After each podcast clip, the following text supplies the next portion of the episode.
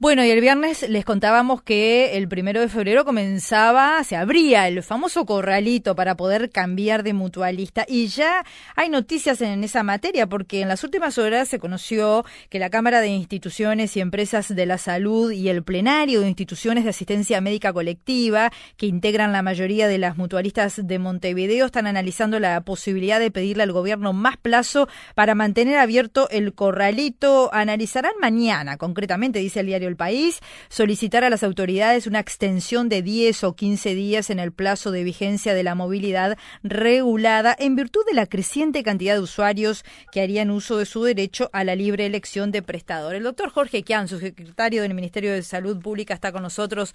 Doctor, ¿cómo anda? Bienvenido, buenos días. ¿Qué tal? Buen día, ¿cómo les va a ustedes? Bien, ¿los sorprende este pedido de las empresas? La verdad que sí. Hubo un día hábil el sábado que se pone en marcha este mecanismo que ya se había aprobado por muchas instituciones en las semanas previas. La verdad que no había, este, yo no trabajo directamente en el tema de del sistema, pero yo tuve contacto con las autoridades que están acá, a cargo de este mecanismo. Me habían dicho que no había mucho problema. El sábado sí, obviamente hubo problemas. El sistema falló en algunos momentos, pero me parece que habría que esperar esta semana a ver cómo funciona, porque ya el sábado último momento eh, el sistema funcionó correctamente, por lo menos una semana para ver primero si es tan real la cantidad de personas que se van a cambiar, segundo cómo funciona el sistema, digo, todos los sistemas informáticos del mundo en algún momento fallan, ¿no? no hay, en medicina y en informática creo que no hay nada que sea 100%. Claro. Pero bueno, yo creo que hay que darle por lo menos una semana al sistema y ver después qué es lo que pasa. ¿Había pasado esto, doctor, de que pidiera a las empresas extender eh, una vez que comienza a aplicarse? No. Yo no, yo no recuerdo, la mm. verdad que no recuerdo. este, pues, eh, en realidad, cuando en, durante nuestra administración hubo dos periodos de movilidad regulada y funcionó bien. Bueno, no funcionó bien, no era este sistema, obviamente no era este sistema, por eso es que después cerró eh, el periodo de movilidad regulada durante dos años, fueron una cantidad de afiliaciones irregulares. O sea que no tenemos para comparar con ese sistema que es nuevo, ¿verdad? Pero bueno, yo creo que hay que esperar una semana. Ustedes en principio le van a decir que no. No, no, no, no yo no, Van a esperar. Tengo que hablar con el, que hablar, reunirnos con el ministro que se reintegra hoy, pero parece que me parece que es un título exagerado, por lo menos de la prensa, este, de hoy.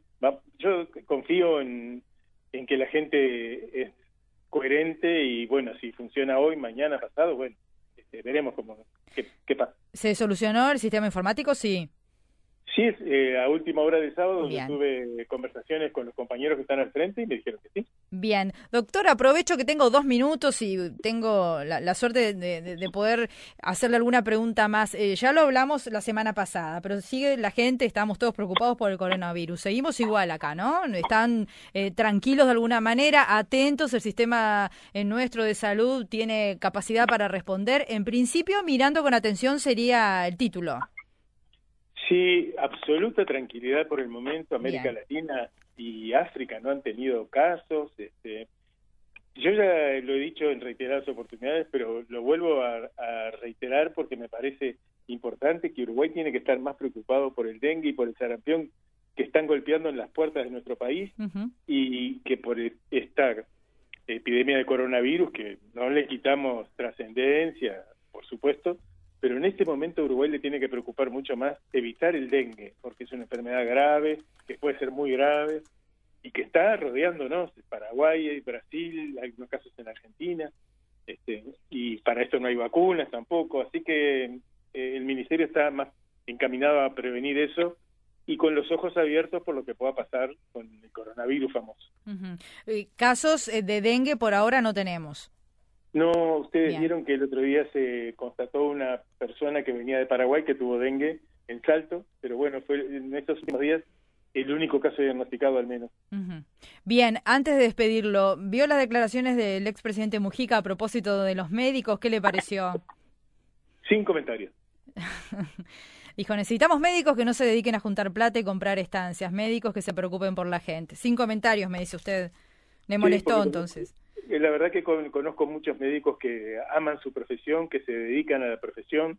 Yo soy parte del Hospital Pereira Rosell de toda mi vida y vi tanta gente trabajando seriamente y con preocupación allí que meter en una bolsa a todas las a todas las personas de una profesión es absolutamente injusto. Creo que hay sobre estos temas más vale llamarse silencio. Bien, doctor Jorge Quian, su secretario del Ministerio de Salud Pública, gracias eh, por su presencia esta mañana. Encantado, que pasen bien. Hasta luego. A las 9 en punto de la mañana le damos paso a Gerardo Laborde que trae información y luego comenzamos la entrevista con Conrado Ramos, doctor en Ciencias Políticas, máster en Ciencias Sociales, director del Departamento de Ciencias Políticas de la Universidad de la República, ex subdirector de la Oficina de Planeamiento y Presupuesto y además integrante del Partido Independiente.